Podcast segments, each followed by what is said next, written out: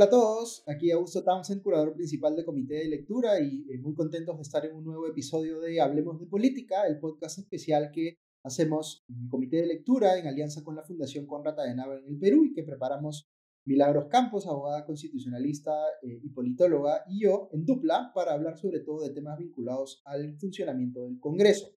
Y hoy vamos a tener un eh, episodio bien interesante porque vamos a tratar de explicar en detalle cómo es que se eh, desarrolla el proceso mediante el cual se crean las leyes. Todos sabemos, por supuesto, que una de las principales funciones del Congreso es legislar, pero el proceso de crear una ley es de repente un poquito más complejo de lo que normalmente se cree, tiene varias fases, implica distintas eh, actividades, así que vamos a tratar de explicar un poquito cómo funciona ese proceso. Bienvenida, Milagros, como siempre, un gusto tenerte y, por supuesto, necesitamos tu sabiduría para que nos expliques cómo es que funciona el proceso de creación de las leyes. ¿Qué tal, Augusto? ¿Qué tal, amigos? Pues me parece que este es un tema central porque al Congreso se le ha conocido como poder legislativo y se habla de producción legislativa como si en verdad se pudiera medir la eficiencia del Congreso a partir de la legislación. Y yo quisiera, aunque vamos a dedicar este programa a una de las actividades centrales, pues desmitificar un poco esto y señalar que en modo alguno se puede considerar que uno de los indicadores principales para medir el trabajo de los congresistas es cuántos proyectos de ley presentan y menos aún cuántas leyes sacan. Hay otros indicadores que hemos venido desarrollando y que son tan eficientes como el de la función de legislar. Dicho esto, pues creo que es importante que tengamos en cuenta que la legislación busca regular las actividades de las personas y desde ese punto de vista alguien podría decir, bueno, mientras menos leyes hayan, tanto mejor, porque las personas queremos hacer uso de nuestra libertad, pero la verdad es que la vida en común, la convivencia racional, supone tener reglas que puedan establecer, pues, cuáles son los límites para unos y otros, que puedan canalizar procedimientos y el ejercicio pleno de derechos. Entonces, cuando se ve un problema en la sociedad, la pregunta para ver la solución es si es que esa solución requiere de un marco normativo. En algún momento comentábamos que el número de leyes es muy alto y que muchas veces los problemas que tienen los ciudadanos y ciudadanas no dependen del marco normativo, sino de la gestión, de la ejecución que importa esto. Entonces, la primera pregunta cuando se va a legislar identificando un problema es, ¿la solución a este problema es normativa? Porque creería que mm, solo cuando la respuesta es positiva podemos continuar con el resto de preguntas. A este mecanismo le podemos decir el checklisten o le podemos decir el cuestionario azul o solamente seguir los pasos para legislar bien, y legislar de manera eficaz. Sí, porque como bien dices, se presume, digamos, que los ciudadanos conocemos toda la legislación porque estamos obligados a cumplirla, ¿no es cierto? Para que exista, digamos, un marco legal eficiente, efectivo, como tú decías, se tiene que presuponer el conocimiento de parte de los ciudadanos, pero mientras más leyes hay, por supuesto se vuelve muy difícil pretender, digamos, que el ciudadano promedio va a poder conocer todas esas leyes. De hecho, lo más probable es que no las conozca. Cuando tenemos más de 30.000 o 40.000 normas, me parece, leyes, eh, mejor dicho, aprobadas, ya esa parece ser una cifra bastante inmanejable, inclusive para los propios abogados. Entonces es bien importante tu punto de eh, ser bastante eh, autocríticos en las bancadas, digamos, para tratar de entender si un determinado problema se soluciona con una ley o si más bien es un problema que se soluciona con gestión pública, ¿no? Pero vamos a asumir que estamos hablando de problemas que sí requieren leyes, ¿cierto?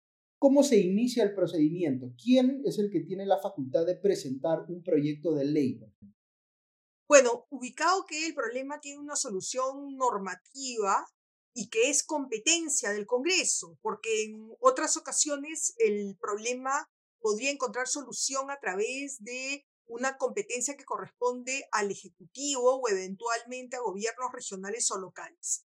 Hechas esas preguntas, el siguiente paso tendría que ir básicamente a mirar cuáles son los antecedentes legislativos, cómo está regulada esa materia para ver si voy a modificarlo o de repente no tiene ninguna regulación. ¿De acuerdo? Entonces, yo voy a hablar en términos generales de la iniciativa del Congreso, aunque tienen también iniciativa el Poder Ejecutivo y lo tienen los ciudadanos. Los organismos constitucionalmente autónomos, gobiernos regionales, locales, colegios profesionales en las materias de su competencia. ¿De acuerdo? Dicho eso, pues entendemos que en el Perú se ha reconocido el derecho a iniciativa legislativa de manera muy amplia. Y también en el caso del Ejecutivo de manera muy amplia. Es decir, el Ejecutivo, salvo en materia netamente parlamentaria, puede presentar iniciativas tanto como lo hace el Congreso. Sin embargo, lo utilizan bastante menos, ¿no? Dicho esto, pues entonces conozco cuál es el marco normativo. Este estudio de antecedentes, que antes parecía una tarea titánica, hoy, gracias a los archivos informáticos, las bases de datos, nos permiten ver cuál es la regulación que está en ese momento vigente para poder hacer los cambios necesarios o para innovar. Eso es bien importante porque hay dos fenómenos que se conocen en la legislación como es la contaminación legislativa y la inflación legislativa. Y supone el hecho de que no se hagan estudios de antecedentes previos y entonces se puede incurrir en una sobreregulación. El siguiente paso, una vez que he realizado estos pasos previos, lo que es necesario es empezar a redactar la iniciativa legislativa. Normalmente esta iniciativa pues va a partir de señalar cuál es el objetivo, señalar cuál es la competencia, porque acá hay un tema que creo que también es central. Si voy a encargar algo a algún órgano del Estado, tengo que señalar cuál es este, porque la supervisión y la capacidad de que una norma se pueda aplicar bien es señalando cuáles son las competencias adecuadas para quien lo voy a explicar con un ejemplo bien clarito. Eh, los amigos se acordarán de una tragedia de un año nuevo hace algunos años cuando hubo un incendio en Mesa Redonda y a la hora que comenzaron a revisarse de quién era la responsabilidad de velar para que no ocurra esos incendios, los cables aéreos, se encontró una superposición de competencias donde cada quien tenía un poco de responsabilidad pero nadie podía asumir la responsabilidad completa. Entonces, es necesario que si voy a establecer una responsabilidad, ubique cuál es el órgano a quien se lo voy a dar. Explico y desarrollo la fórmula legal, señalo desde cuándo va a estar vigente la norma y luego se pasa a un aspecto que creo que es central, que es la exposición de motivos, porque es allí donde voy a explicar cuál es el problema que estoy tratando de solucionar, de qué manera se va a solucionar, de manera que los ciudadanos también puedan observar que su situación va a mejorar con la adopción de la ley y no que va a empeorar ni se va a complicar, porque también con una nueva legislación hay costos de aprendizaje. Y esos costos de aprendizaje y esos cambios de reglas, pues suponen también un problema para los agentes económicos y para todos los ciudadanos. Luego voy a proceder a hacer un análisis costo-beneficio. De esto ya hablábamos en las semanas pasadas cuando mirábamos el tema del presupuesto y esta oficina de análisis de costo-beneficio y sobre todo de costos económicos. Pero cuidado que el análisis costo-beneficio no es solamente los costos presupuestales, sino que también se va a referir a los costos económicos. En otras palabras, quién gana, quién pierde con esta legislación que se está incorporando.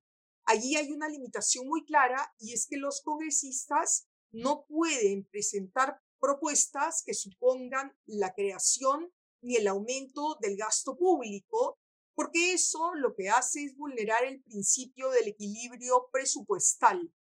Creo que esta es una disposición importante y que en los últimos años ha cobrado particular relevancia porque el Tribunal Constitucional ha declarado la inconstitucionalidad de algunas leyes debido a la vulneración de este principio.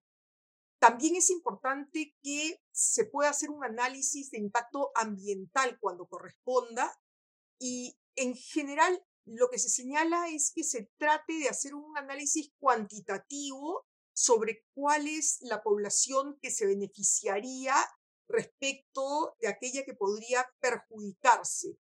Eh, no se pide pues un tema con cifras, pero sí un esfuerzo de parte de los equipos, de los parlamentarios que hacen los proyectos de ley. Y acá yo quisiera poner énfasis en que una buena ley empieza de un buen proyecto de ley. Entonces, no basta con que se indique hay que sacar esta semana un proyecto de ley, sino es necesario dar todos estos pasos para que el proyecto de ley se presente, no solamente con los requisitos formales, sino con aquella información que permita que los demás congresistas, al momento que se va a hacer el estudio en comisiones, pues pueda conocer los alcances que tiene esa norma. Una vez que el proyecto está listo, se canaliza a través de los grupos parlamentarios. Y esto es una modificación que se hizo en el 2006 debido al altísimo número de proyectos de ley que se presentaban individualmente por los congresistas. Esto hacía que en muchas ocasiones un mismo grupo parlamentario presente iniciativas parecidas o inclusive opuestas. Entonces, un primer filtro, como quiera que este es un proceso de decisión pública, colectiva, es decir, el que se presente un proyecto de ley no significa que va a ser ley, sino que va a requerir de los consensos, se consideró que un primer consenso debía darse al interior del grupo parlamentario y que sea el grupo parlamentario que se responsabilice por impulsar esa legislación. Entonces, creo que también sería conveniente que un proyecto se pueda nutrir de experiencias comparadas similares, porque los problemas que nos aquejan en los distintos países son parecidos, ¿no?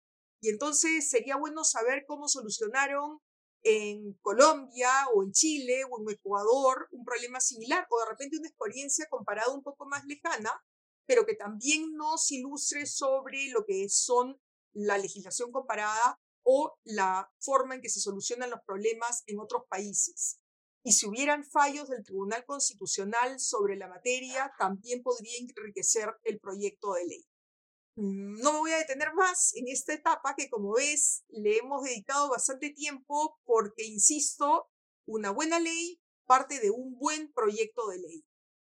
Es bien interesante lo que dices, Milagros, porque es, es como cuando pensamos en los proyectos en los que se construye una infraestructura, ¿no es cierto? Si ese proyecto desde el inicio, digamos, no está bien desarrollado, todo lo que se haga después va a arrastrar de alguna manera esos, esos defectos y probablemente termine frustrándose en algún punto porque no tiene lo necesario, digamos, para convertirse en algo exitoso, digamos, ¿no? Ahora, es, tú decías que eh, un primer filtro, digamos, o un primer eh, requerimiento es que el congresista que formula un proyecto de ley vaya con los colegas de su bancada y los convenza, ¿no? Que los incentive a que firmen eh, su proyecto de ley para que sea una iniciativa colectiva. Es decir, un congresista por sí solo no puede eh, echar a andar el proceso si es que no tiene esas otras firmas adicionales, ¿cierto? Ahora, cuando ese proyecto ya cuenta con las firmas, ese proyecto de ley, ¿qué pasa después? Va a comisiones, ¿no es cierto? ¿Cómo, cómo es que se da ese, esa parte del proceso?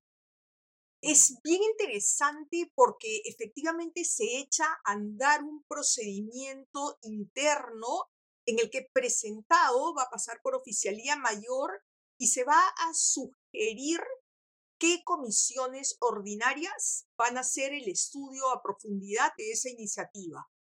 Digo comisiones porque puede ser una o podrían ser dos. Eh, la idea es buscar, de acuerdo a la especialidad del proyecto, de acuerdo al tema que tiene, qué comisiones las van a estudiar. Y entonces dio dos porque podría ocurrir que haya una, pues que se trate de una iniciativa en minería y que vaya tanto a la Comisión de Energía y Minas como a la Comisión de Ambiente. Puede haber alguna reforma eh, sobre el Sistema Nacional de Justicia, por ejemplo, o el Poder Judicial, y que vaya tanto a la Comisión de Constitución como a la Comisión de Justicia. Hay una comisión principal y una secundaria. Y a partir de allí hay 30 días para que se estudie la propuesta, para que se inviten expertos, se soliciten opiniones, porque hoy se entiende pues que la legislación es un proceso abierto. Incluso hay una agenda legislativa donde se anuncian algunos temas que se van a abordar durante el año legislativo.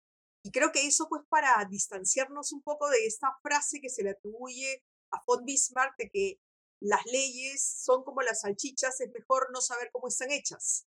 Acá de lo que se trata es que un proceso de transparencia, digamos, acompañe la elaboración de una norma que finalmente es una decisión de política pública que va a afectar a todos.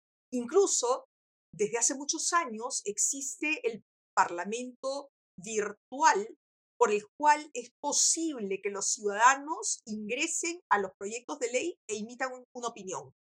Entonces, creo que ese es un tema que es poco conocido, pero que eh, debería ser más utilizado, de manera que pueden enriquecer la iniciativa de esa manera. Las comisiones van a sesionar con lo que se conoce un predictamen.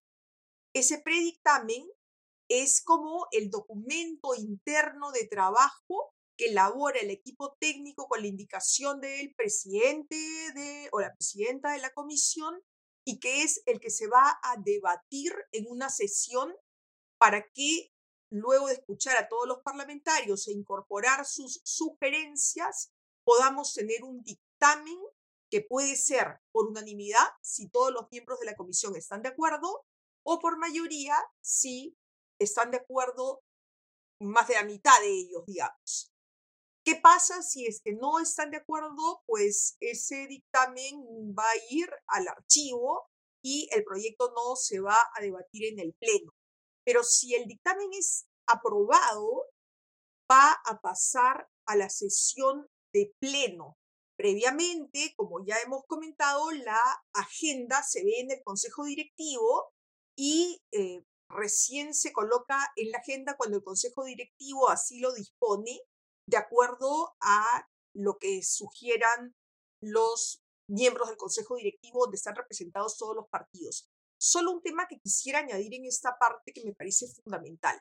Las comisiones ordinarias, así como el Consejo Directivo, pero las comisiones a las que me quiero referir, porque es donde se elabora el dictamen final y donde se vota aquello que pasará al Pleno, están conformadas por todos los grupos parlamentarios que tienen representación en el Congreso, con un criterio de pluralidad, todos presentes, y proporcionalidad.